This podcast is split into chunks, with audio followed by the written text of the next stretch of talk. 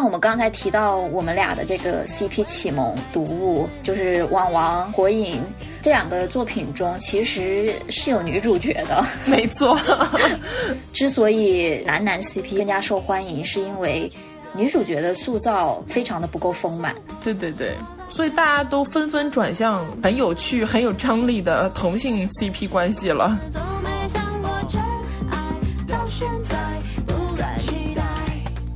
因为这两年可能有一些影视政策上的限制，那大家不好直接讲这是个耽美剧，或者说这是个腐剧，对不对？那很多时候你会选用的措辞就这是个社会主义兄弟情的一个故事，那其实这是有点反讽的一个意思，就是因为他们是什么都不可能是兄弟，所以才用兄弟情，而且前面还特地加了社会主义兄弟情。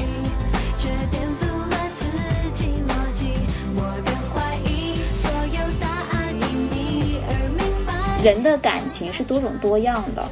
但是同时呢，在现实生活中，我们可能因为种种主观或者是客观的原原因，我们很难去体验除了异性恋、除了传统意义上的恋爱、结婚、生子这一条龙之外的一些亲密关系。所以说，这个时候磕 CP 呢，它其实是可以弥补这一部分的缺口。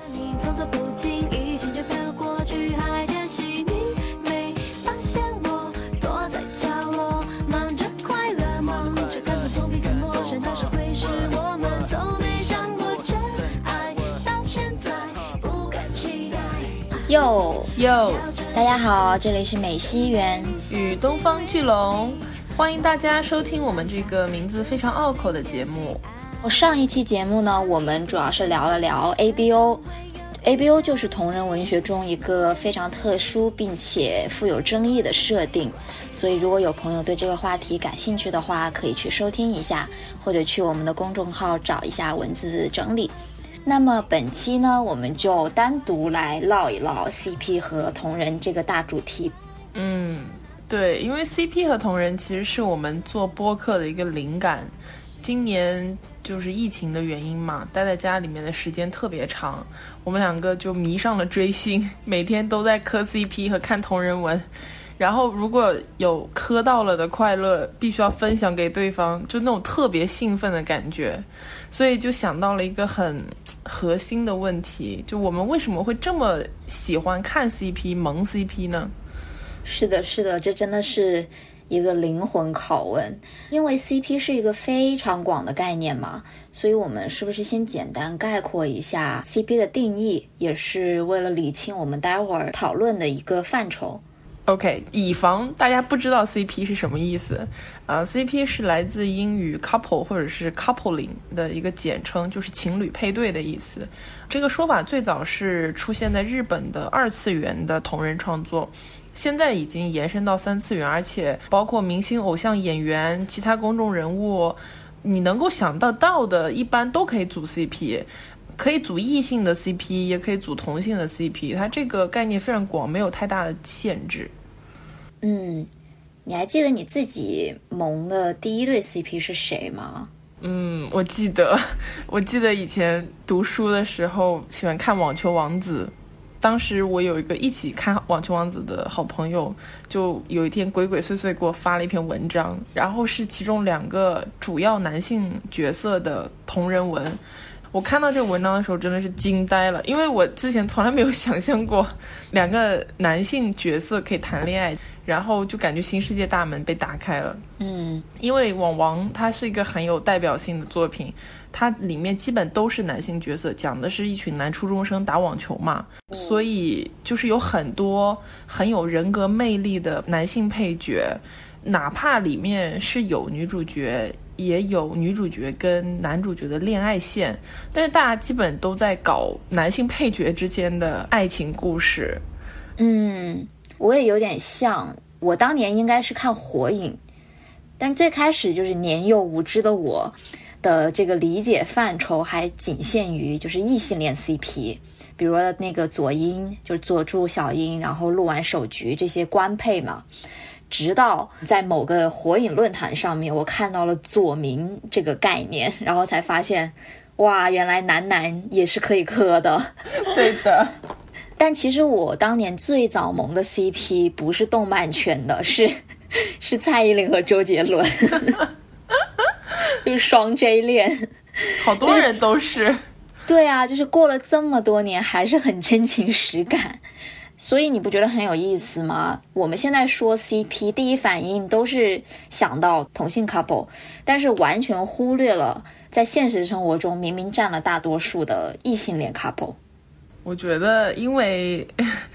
异性 CP 呢太容易带入现实了。就比如说你像呃双 J 这种，你如果萌他们俩的 CP 呢，你就注定。Bad ending，对对对，就是你是注定希望他们俩谈恋爱，你是他 CP 粉，你就是希望他们俩谈恋爱嘛，对不对？但是就是异性恋 CP 呢，就大家会面临一个很尴尬的局面，比如说国内外不都有很多那种恋爱真人秀嘛？那大家看的时候都很真情实感，然后很多人都纷纷成为了 CP 粉，但是下了节目之后，后面发现其实真正成真的没有几对。对异性恋 CP，它就比较有局限性在这一方面。但如果你现在说我萌的是同性 CP，首先大前提就大部分的 CP 粉其实并不是希望他们俩谈恋爱，只是就是有一种氛围感，就是希望他们两个有很亲密的关系。那这个关系是非常亲密的友情，还是互帮互助的同事情，是吧？还是那种类似于王不见王这种很虐、很带感的？很多自我想象空间的再创作情选择比较多，总体来讲，是的，我觉得就是我们萌 CP 一个很大的点，就是因为它很暧昧，因为 CP 一定程度上是对当事人，不管他是真人的还是说虚拟的，他的人际关系的一个再创作嘛，所以。能够赋予我们很大的想象空间，这个想象空间中可以孕育出很多我们可能所向往，但是却无法定义的一种情感关系。对，因为暧昧给了我们自己很多代入的一个空间，然后你自己也可以去选择你是更喜欢什么类型的一个 CP 感，就是你也会有憧憬的，比如爱情的模式、友情的模式。那在一个很大程度上可以由我们。个人去定义的一个 CP 范畴内，自主选择的权利就特别多，所以现在萌 CP 的人也特别多。以我个人来讲，来举例的话，我本人非常喜欢相爱相杀的模式，不管是异性还是同性，我都希望他是两个实力相当、势均力敌，然后一定程度上还有点血海深仇的那种关系，就是他能够非常有张力。这两个人的关系，我喜欢这一种。嗯。这种你就可以说你喜欢哪一种了。哦，我我也差不多是喜欢这种。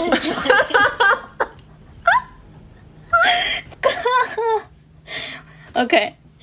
对，其实我也比较喜欢相爱相杀，因为比较带感嘛。然后除此之外，还有两个我觉得是比较常见的模式，一个就是竹马，竹马情就是两个人从小到大互相扶持。共同成长这样子的一个关系，然后还有一种与之相对的，就是叫天降。天降就是半路杀出一个程咬金的这种感觉，他就杀入了这个竹马情。哎，其实大家最常见的问题就是竹马还是天降？我是天降派的，就是我觉得竹马要是能成，这么多年早成了，是不是？那人家说不定就是因为年少无知嘛。对，但因为我觉得我喜欢天降是，他就是非常突然的出现了一个人，然后有让你会有一种命中注定的那种感觉。可能因为我个人不太相信命中注定，或者说一见钟情吧。但我觉得最终还是分人，就是还是要落脚到具体 CP。因为我也有，就是明明在天降和竹马之间，我还是爱上了竹马的这种情况。真的要分人。对对对。话说回来，像我们刚才提到我们俩的这个 CP 启蒙读物，就是《网王》和《火影》这两个作品中，其实是有女主角的。没错。但是为什么就是？我们还是这么热衷于磕同性的这个 CP 呢？我觉得《网球王子》是一个非常经典的案例，就是所有研究同性 CP 的人都应该去看一下这部漫画。他那个女主角是一个没有什么存在感的，有点像傻白甜的那种人设。他就是一心爱慕着男主角月前龙马，默默的支持他。那他跟龙马之间的关系是不太对等的，因为龙马他作为男主角是一路在披荆斩棘，挑战更高的敌人，然后走向更高的地方。女主角叫英乃。那就感觉英乃好像一直都只是留在原地，他在整个网球王子里面做的事情，只是在身后默默的在仰望着龙马的背影。所以就是哪怕龙马对他很温柔，或者说是有的时候会照顾他一下，大家也不会觉得这个有很强的 CP 感。相反呢，因为龙马他一路上就是他有自己学员的队友，他最开始要跟队友 PK，然后跟队友产生这种革命战友情谊。然后后面他们又要跟队友一起去挑战外面更厉害的别的选手，在这样的过程中就会有一种强强对碰的感觉。他跟他的队友也好，跟外面更强的选手也好，那种惺惺相惜、人格上互相尊重、互相认可的这种关系，反而能够激发出很多人就是所谓的这种 CP 感。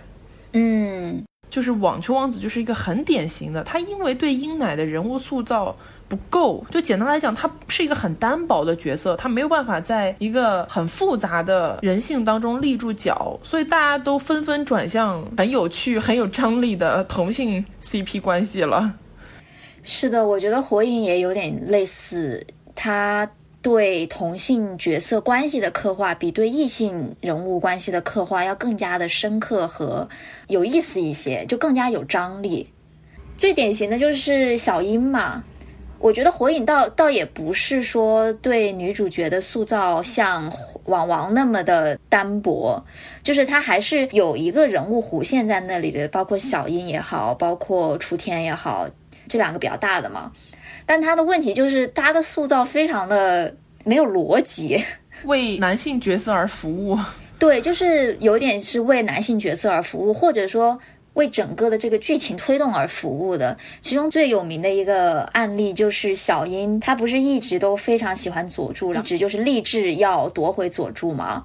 但是在她发现佐助其实。就是当时已经失了智嘛，就当时佐助就觉得要毁灭毁灭木叶，嗯，所以在他发现了这个事情之后呢，小樱他自己其实也觉得很难面对这样的一个人，更加难面对自己的一个感情，因为这毕竟是他爱了几百集的一个男人。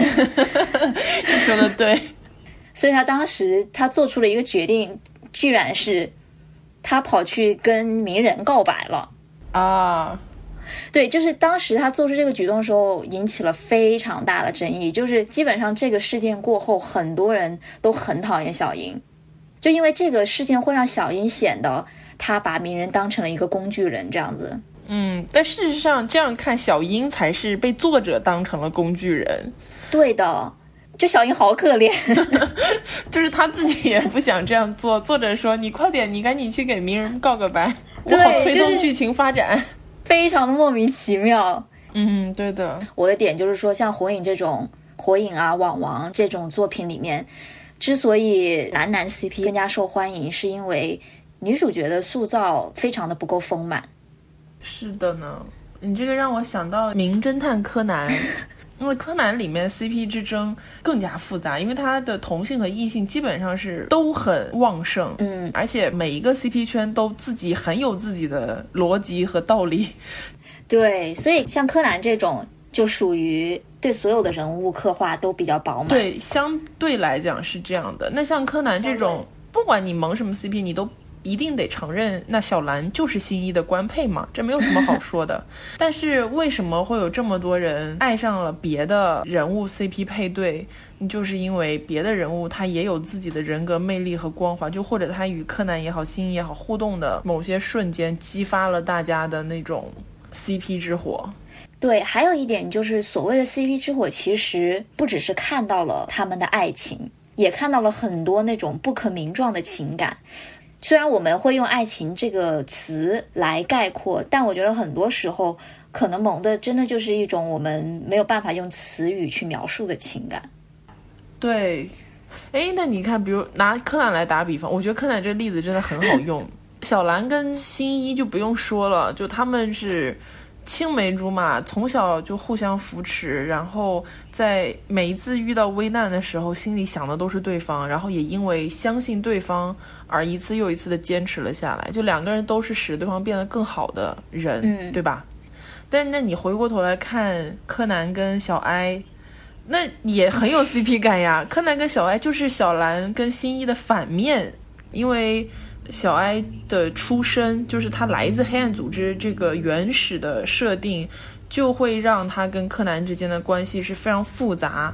前期甚至充满了斗争。两个人都非常明白对方内心深处一些可能黑暗的或者不那么光明的一些想法。这样的两个人还都以小孩子的一个形态出现在世人面前，也就是他们两个没有比他们两个更了解彼此的处境的人了。嗯，那。在一个新兰注定是美好结局的作品里面，柯哀基本上就是注定的悲剧。这种注定的悲剧感，就是这个 CP 非常大的一个诱惑力。我不知道这样讲能不能？对我，我能懂，我能懂，就是那种感觉，就是没有未来，没有明天啊，好伤好伤啊！没有错，所以到最后就是这种命中注定的虐感，就非常的有张力。是的，所有伟大的作品都是悲剧。嗯，唉，嗯，好悲伤哦。那我们来说点欢乐的，欢乐的 CP 吧。嗯，你说。我还想到一个一个片子，嗯，百变小樱。哦，对，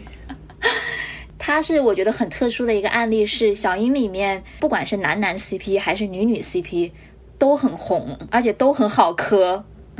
呃，而且他有他的异性 CP 也好磕，就是小小樱和小狼。是的，谁看了不说一句小狼和小樱是绝 配呢？对，就超可爱。但同时，谁看小樱和芝士不觉得他们也是绝配吗？对，但是芝士小樱甚至都不知道芝士的心思，芝士只是默默付出，他甚至就没有想要说出口过。啊，嗯，芝士的口头禅不就是说，如果看到小樱幸福，他就会感到快乐吗？所以他没有让自己的感情成为对方的困扰。其实这样一看，百变小樱提供了很多非常规的 CP 配对，包括雪兔、桃矢和雪兔，甚至雪兔，因为它本身就是它的真实身份是月嘛，雪兔和月它其实是有两个人格的，可以这样理解。但这两个人格事实上都爱上了桃矢。我记得当时还有一个类似的片段是说，月认为桃矢是更加喜欢雪兔的，就是还有一些伤心吧，大概这样，就是等于虽然桃矢爱上的是一个人，但对方其实是两个人，然后这两个人格又都爱着他，反正就挺复杂，不是那么简单的作品呢。对，百变小樱真是一个神奇的作品，没有错，具有时代的前瞻性。所以说，你看，就是这种这样的作品，每个人的人物弧线都非常的饱满，他的性格角色塑造也很有意思，就会很有张力。对。然后，因为我们刚才说了一些女主角人物塑造不够丰满的作品嘛，其实也有很多女主人物塑造的特别丰满。然后在这种情况下，他们基本上是没有异性恋这条这条线的，我觉得。没错。比较经典的例子就是像《Killer Kill》，中文叫《双斩少女》，还有某科学的超电磁炮。对，某科学的超电磁炮，就是这类作品中，首先它清一色的都是女性角色，不管是主角还是配角，然后这些女性角色的人物塑造都非常的丰满并且多样。导致就说也没有人会想去看他们跟男主角谈恋爱，或者说他们已经不再是仅仅为恋爱线而服务的角色了。所以在这类作品里面呢，女性角色之间的互动就很多，于是诞生了非常多非常精彩的女女 CP。对，在此呢就不进行赘述了。但是有兴趣的朋友，非常非常非常推荐你们去了解一下这两个作品，很有趣。这个真的是就是人格魅力的问题，就本质上还是要看这个创作者有没有帮，不管是男性也好，女性也好的角色设定出一个非常丰满的人物形象。因为只有有丰满的人物，才会有有意思的人际关系嘛。对，所以说到这个，我又想到另外一个呃很经典的就是《无头骑士异闻录》。就无头它本身就是一个群戏，所以里面产生了非常多的 CP。对的，其中以静灵为首。静灵的话，就是平和岛静雄跟哲原绫野，他们两个都是男男性角色，然后他们就是那种非常非常典型的相爱相杀的关系。对，静灵就是很多人的人生 CP，因为真的，我相信只要是不管你萌不萌 CP 啊，你只要看过《无头骑士异闻录》的观众朋友，一定不会忘记这两个角色之间相爱相杀的故事。平和岛静雄是一个大力怪人，这心思实际上很细腻，但是呢，因为他总是会伤害到，就是在武力上面伤害到别人。对他就是不能控制自己的力量。对对对，他就是在这方面就是一直非常困扰。那折月绫也就是脑力怪人，他是，嗯，基本上你看无头里面的很多冲突是他一手挑起的，他是一个在背后布局，并且喜欢观察人性，喜欢把人类玩弄于股掌之中这样的一个人物。他们俩是高中同学，打从相遇的时候，折月绫也就很喜欢捉弄平和岛静雄。故意让他去生气，让他发怒，然后两个人就打得不可开交，就是这样的一对关系。然后两个人都是发自肺腑的想把对方置于死地，就是两个人打架是往死里打，然后互相设计，呃，单方面设计，没有互相。说着说着发现，其实西子江根本就不会设计他，只会打他。因为对他而言，这就是他最有利的手段呢。没错，就是一方一方用绝对的暴力，另外一方用绝对的算计，就是这样的一种非常畸形的，但是就是大家都。连剧中人物都在磕的这么一对 CP，对这个动画片里面很有意思一点，就是他直接放了一个角色，就是大腐女嘛。对，天天在磕静灵的 CP，可有意思了。所以你就看的时候就非常的有代入感，就觉得啊，这个人说出了我心里想说的话。没有错。而且关于静灵，我觉得最神奇的一点就是陈天良悟，就是陈天良悟是这个动漫的原著作者，然后他本人。曾经亲自下场写了一篇静灵的文章，没有错，就是非常令人而且还是，而且还是带 H 的。对，而且在呃原著的结局，因为这本书现在已经完结了嘛，最后有点王不见王的意思吧。对，反正也挺让人唏嘘的。哎，对，这让我想到陈天良悟写的那篇文章里面提到的一句话，我觉得写的很好。就是爱与恨如同莫比乌斯环，嗯，nice，非常带感，有没有？不愧是文学家，对，就是文学家写的小黄文都很有文学感，对，没有错。他还写了一句话，说他们俩像响尾蛇一样，说响尾蛇是宇宙的精神，它主张着世间的对立面的融合，嗯。这句话简直可以形容很多 CP 的这就是这种类型的 CP，对对对，这种亦敌亦友，嗯。哦，我在这里想讲一个我个人非常喜欢而且也具有代表性的作品《叛逆的鲁鲁修》。因为我太喜欢这个作品了，所以甚至还在我们高中的政治课上面做过一个关于鲁鲁修的汇报。这样，我之所以这么喜欢鲁鲁修，一个很大的原因是因为我非常喜欢里面的双男主线。鲁鲁修男主角当然是鲁鲁修本人，然后他有一个曾经一起度过口童年，但是后面分离的好朋友叫朱雀。这两个人在青年时期再次相遇了之后。发现彼此已经走上了完全不同的人生道路，甚至他们选择的政治信仰和对于这个世界真理和正义的理解也是截然相反的。然后这两个人就在非常深的羁绊当中一直在纠结，究竟要把对方当做自己的敌人，还是要把对方当做自己的朋友？然后这种纠结贯穿了鲁鲁修整两季全部的。从开头到结尾，这种命中注定的感觉，嗯，我看的时候，我觉得非常感人的一个是在最后，啊，这里如果不想被剧透的观众可以跳过这大概十五秒吧，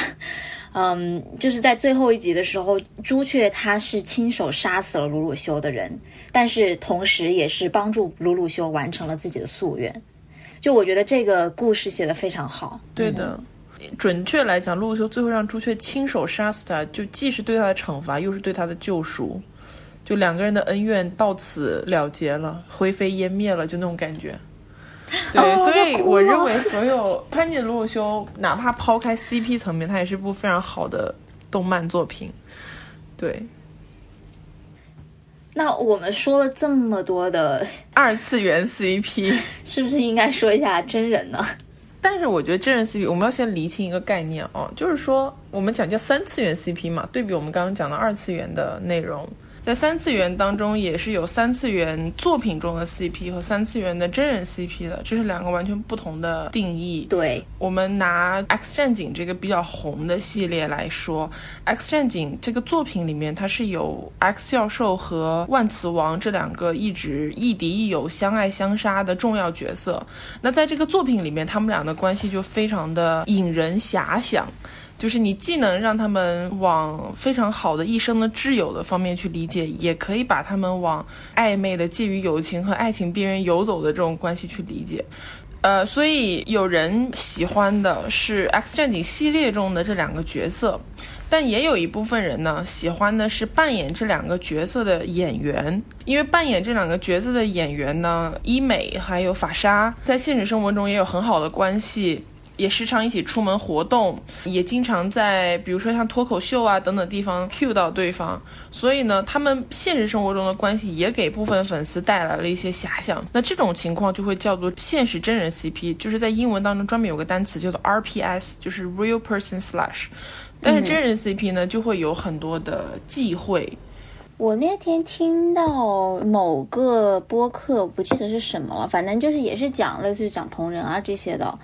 然后他们里面提到了，就说，其实，在欧美圈里面，RPS 就所谓的真人 CP，大家其实都有一定的共识，就是就你可以写他们两个人本人，但是不要涉及到人家的在现实生活中的家人和朋友。嗯，对。就是诸如此类的限制是有一些，就是没有明文规定，就比如说你不能做什么怎么样，但是大家都会有这样的共识，因为你毕竟是在拿真人做蓝本来书写一些故事嘛。嗯，这样就涉及到了一个很多人可能对所谓叫 CP 女孩的一个误解，就是说他们就是意淫嘛，特别是放在真人 CP 这个情况下。因为你说虚拟啊，或者说三次元作品中的 CP，这些都还是属于在创作的这个阶段。但是只要涉及到真人的话，可能就是从某种程度上面来说，比较难以让其他人去理解吧。就为什么你会去蒙真人 CP？他们明明不是真的。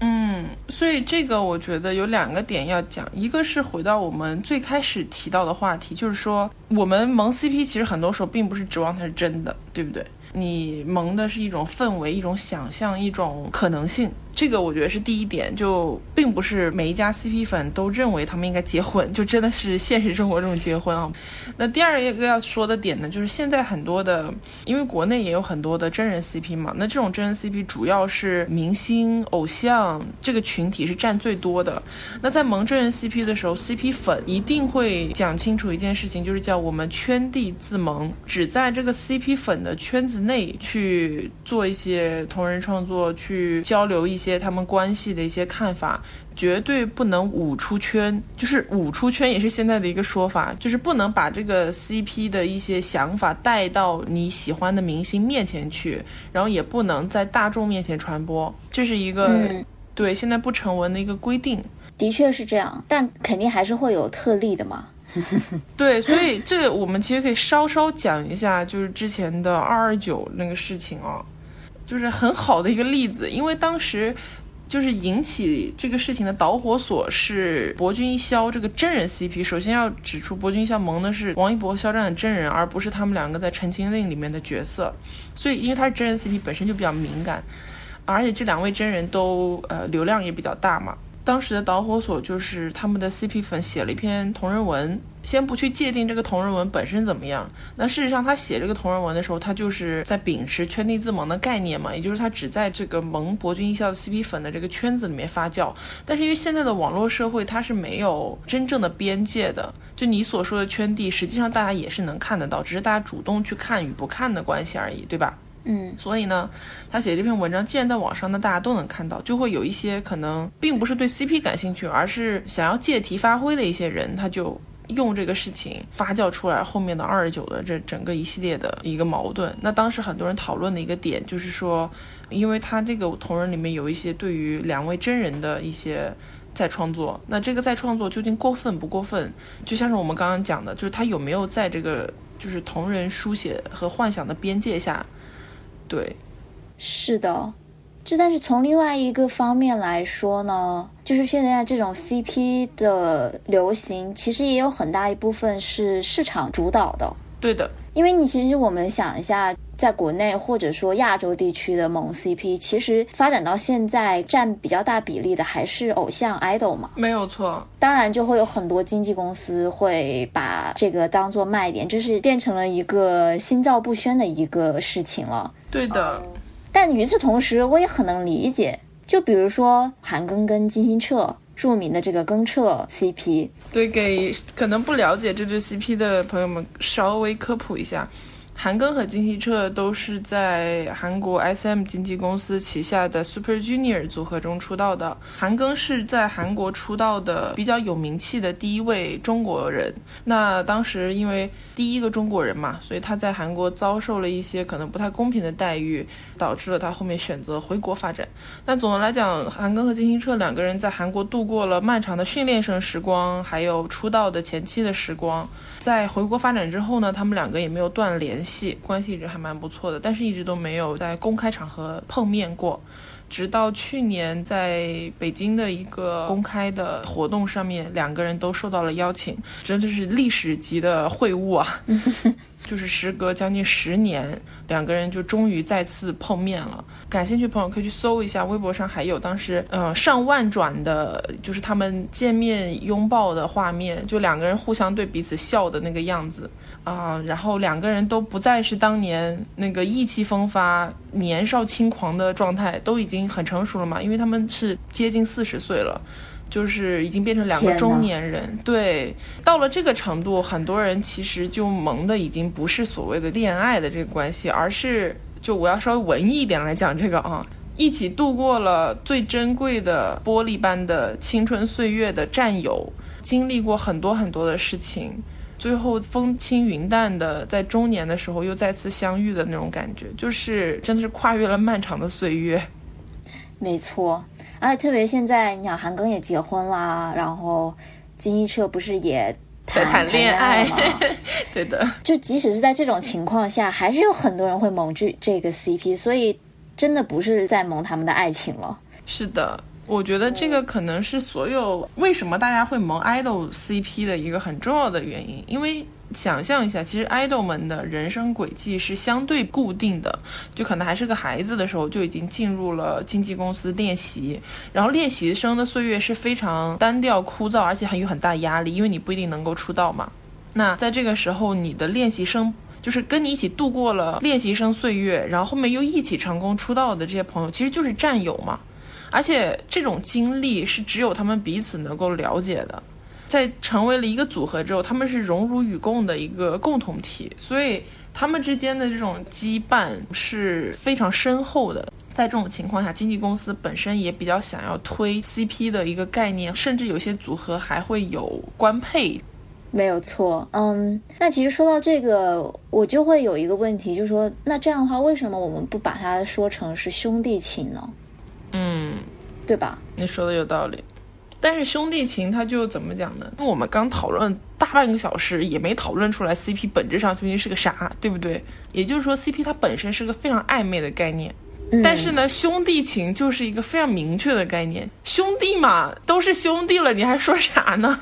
但是其实很多时候摆上明面来讲的时候，都是用的“兄弟”这个词，没有错。但是大家都会在前面加上一个社会主义兄弟情。就是“兄弟”这两个字，在中国这个社会下，被赋予了很多的社会政治意义。你一说到兄弟情啊，这种这种感觉，我马上就会想到什么战狼之类的，就是非常正统的兄弟情，对不对？嗯，而且会经常会跟就是战友、军队这些意象放在一起。嗯，就什么我的兄、我的兄弟、我的团，对，就那种感觉。所以我觉得这就是为什么，就比如说像，因为这两年可能有一些影视政策上的限制，那大家不好直接讲这是个耽美剧，或者说这是个腐剧，对不对？那很多时候你会选用的措辞就这是个社会主义兄弟情的一个故事，那其实这是有点反讽的一个意思，就是因为他们是什么都不可能是兄弟，所以才用兄弟情，而且前面还特地加了社会主义兄弟情这种说法来让你觉得有种又搞笑又有点反差的一个状态。哎，是的，这真的是群众的智慧。然后我还想。就是聊一下关于 CP 的同人在创作，还有包括同人圈的一些事情。我觉得在现在常见的 CP 粉中，就存在几个很有趣的现象。第一个是叫做 CP 洁癖，这个你了解吗？啊，当然了，对。还是 again，为了以防万一，给我们不太了解的听众朋友科普一下，CP 洁癖的意思就是说，打个比方，有些人他可能觉得 A 和 B 也可以，A 和 C 也可以，B 和 C 也可以，就是说是比较流动性的一个 CP 取向。但是有一部分人是比较洁癖性的，就是我只接受这两个人组 CP，其他都不行。是的，我经历过这么一个呃过程，就是。一开始我萌一个组合里面的两个人嘛，我就认定他们是一对 CP 这样。直到有一次看他们的舞台，就说我萌的两个是 A B 吧，然后在舞台上突然有个 C 出现了啊，然后还递出了一朵玫瑰花给 A，然后当时就是那个场面是非常粉红的那种，所以我当时整个人是那种石化在那里，就觉得 怎么可以这样？但是我看多了之后就觉得，嗯。大三角也挺好的，大四角也没有什么问题，大家大乱斗都可以。对，我我的点就是说，就是从某种程度上来说，我是可以理解这种 CP 被拱了的这种心情。嗯，但是我觉得就不要过就好了，毕竟图个开心嘛。哎，对，我觉得这个是一个很本质的一个心理问题，就是说你可能刚开始萌 CP 的时候。或者是很认真的在蒙 CP，就是在这个 CP 上面投射了很多你个人的情感的时候，呃，确实就像我们讲，容易真情实感。呃，一旦真情实感了之后呢，有洁癖心理，我觉得特别好理解。因为按照咱们现实生活中那个伦理道德来讲，就是两个人如果有比较亲密的关系，你就觉得他们两个是绑定的一个状态，你不希望有另外的人或者另外的情况来破坏这个状态。但是 CP。就像我们讲的，它是一个暧昧的、流动的一个一个东西，所以其实它一定是会有各种各样的奇怪的外力来挑战你这个洁癖的。所以就是萌 CP 不能太过于真情实感，如果你很真情实感，就容易陷入一个自我循环的一个怪圈里面去。嗯，其实我觉得也不一定完全是真情实感的问题。说到本质上的话，我觉得还是讲一个人他的爱情观，或者说是他对亲密关系的一个理解和观念。嗯，比如说最近吧，就最近不是前段时间有很多一些明星事件，包括屈楚萧、罗志祥，就这这些人，就这些事件，就他们这些事件会让我开始反思当代的这个爱情观和亲密关系，以及就因为发展到现在。我们这个对爱情的定义，或者说对亲密关系的定义，其实已经稍微的自由化了。但与此同时，它没有完全的自由化嘛？比如说吧，我们已经有了一些概念，是说 casual dating，甚至是炮友、开放式关系，就等等的这些概念。嗯，但是从某种程度上面来说呢，我们又还是会囿于比较传统的一夫一妻，或者说是忠贞的亲密关系。嗯。包括就是之前什么罗志祥、屈楚萧这些事件，它反映出一些现实中的矛盾，比如说灵与性的矛盾，然后忠贞和恋爱自由之间的矛盾。总之，我的点就是说，其实，在现在呢，人的感情和亲密关系是多种多样的。就虽然我们呃已经有一定的开放，或者说了解一些这种自由开放的观念。但是真正的去实践这些关系的时候，还是会很困难的嘛。嗯，所以在 CP 中有人会有 CP 洁癖，我觉得是跟这个现实情况是分不开关系的。对，然后除了 CP、洁癖之外呢，还有一个我觉得挺有趣的现象是，因为 CP 中大家都倾向于会有一个定攻受的取向。哎，对，比如说我如果蒙 A B C P，A B C P 和 B A C P 是有区别的，谁在前面就说明谁是攻方嘛，后面就是受方。那有一些人是能够接受 A B A 或者 B A B，谁前谁后都无所谓。但也有一些人是比较明确的，我就是 A B，我不能 B A。就是说，他等于给这不管是同性 CP 还是异性 CP，他定了性。对，其实这一点的话，是我觉得怎么说呢？虽然它也是分人，但是我觉得总体来说应该都可以。啊，我也是比较倾向 ABA 这种模式。是的，因为人本来有意思的一段关系，那它肯定是一个平等的关系啊，何必一定要分一个强弱呢？嗯。在强迫之外，它是一个就是叫性关系的一个定位。如果现在在讨论 A B，那这个所有的同人创作里面，它都是 B 在下，B 是个永久的被插入方，又变成异性恋 C P 了。是的，就是其实这个不仅是说性行为上面了，你只要定了这个攻受方的时候，它是从外表到性格到你的社会地位，就它会定义你所有的这种社会属性。哦，然后从这个还有一个很很有趣的，有一部分的 CP 爱好者，他特别喜欢 B 在下的这个状态，他不太在意是 AB 还是比如说 CB 还是 DB，只要 B 在后面，他都能接受。然后还有另外一种情况，就是假如这个 A 啊，他可能本身外形也比较高大，或者说是性格也比较强势，他可能就比较符合我们就是对雄性生物的那种想象。假如有 A 这么一个存在的话呢？它就会被经常用去拉 CP，就会出现比如 A B A C A D A E，就是有很多这种 CP，你明白吗？就是还会有一些人就会喊着说，不要天天拿我家的来拉花或者拉瓜。对，花和瓜这个概念我觉得也很有趣，大家就想象下那个画面就懂了，一个是花，一个是瓜嘛，对吧？那还能干嘛嘛？所以瓜就是在前，花就是在后，就是这么一个说法。对，其实这里我想延伸一个点啊，就觉得就同人圈的用词以及语句真的非常有趣，就是我觉得它应该能够在文学上面 有一个名字，你不觉得吗？对，就什么拉花拉瓜。然后还有什么羁绊？哦，对，羁绊这个词，我以前根本都不知道这什么词。我是什么时候知道？我是在看火影的那种论坛看了之后才知道，哦，原来羁绊是这样的一种没有办法用其他词语来概括的一一种感情。哦，因为它是它最开始是日语嘛，就日本人喜欢说 kizuna，因为这 kizuna 就像是我们的 CP 一样，你概括不清楚，就是什么感情都能被归入 kizuna 的这个范畴内。是的。然后包括想到很多同人文里面出现的一些句式啊之类的，到后来都变成了经典语录啊。哦，对，以前更彻的同人文里面有一个句很经典的台词，叫做“一个惊艳了时光，一个温柔了岁月”。就如果朋友们在任何地方看到过这句话，这句话是来自于更彻的同人文哟。是的，就简直令人难以对难以置信，太了不起了。对啊，我觉得我们聊了，就是愉快的聊了这么久，其实到最后并没有什么很高大上的内容。对，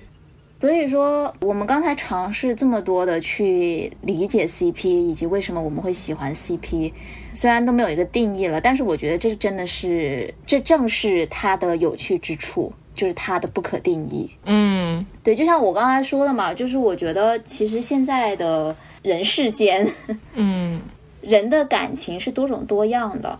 但是同时呢，在现实生活中，我们可能因为种种主观或者是客观的原原因，我们很难去体验除了异性恋、除了传统意义上的恋爱、结婚、生子这一条龙之外的一些亲密关系，然后同时我们也很难去有一个倾诉或者说讨论的渠道。所以说，这个时候磕 CP 呢，它其实是可以弥补这一部分的缺口。嗯，就是说 CP 之间这种各种各样的一些情感，它其实是可以折射我们在现实生活中可能很难实现，但是同时又有一点向往，或者说至少是有一点好奇的各种各样的这种亲密关系。因为 CP 中有很多所谓就是大家觉得三观不正的感情嘛。嗯，我就是觉得，就是只要 CP 能给你带来快乐，它就是一个好事情。但是我们这期不就是在讨论为什么这个 CP 会给我们带来快乐吗？对我感觉我们讨论的结果就是不要去关心这么多为什么，就你只要获得快乐、享受快乐就可以了。那么我们就这么快乐的结束吧。对，希望能带给你们快乐的博客时光哟。那就这样，嗯，拜拜，拜拜。